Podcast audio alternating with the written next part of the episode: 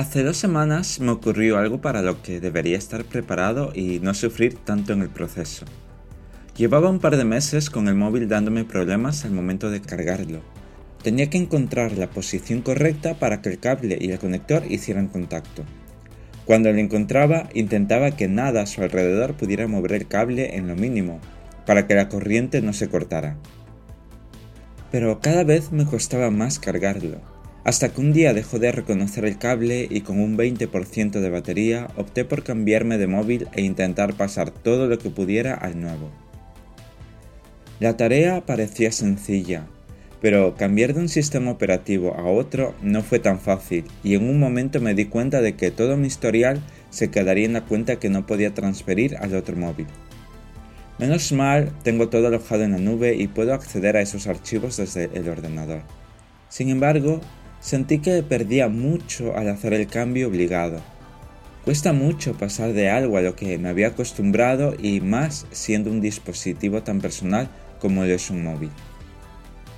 Intenté pasar por alto esos detalles y no pude, así que a los dos días de haber cambiado fui con mi móvil antiguo a un servicio técnico para ver si tenía solución o tendría que quedarme definitivamente con el móvil nuevo, de sistema diferente que no me gustaba.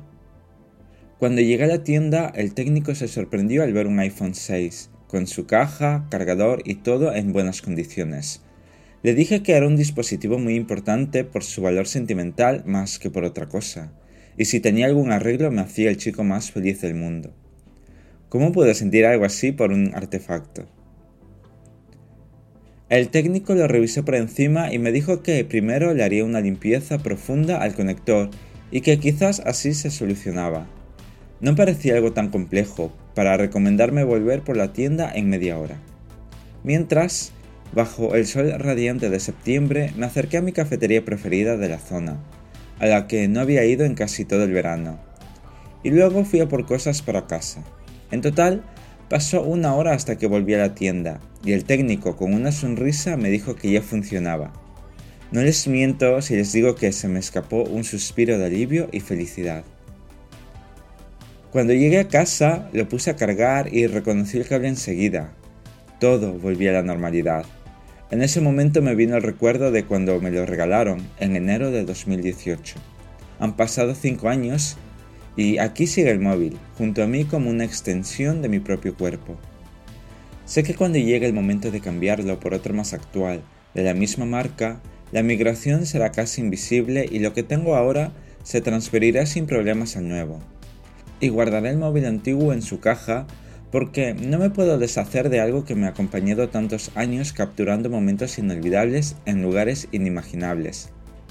Sí, es que hasta ha cruzado el Océano Atlántico, se ha conectado a las redes de Dinamarca y Suecia, ha navegado por el río Hudson y por el estrecho de Loresund.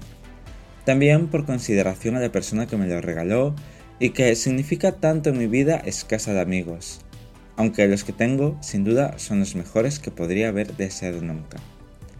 Gracias amigo de Málaga, tu presente sigue conmigo, y tú también, a pesar de mi personalidad extraña. Os dejo con esta vivencia y con esta canción.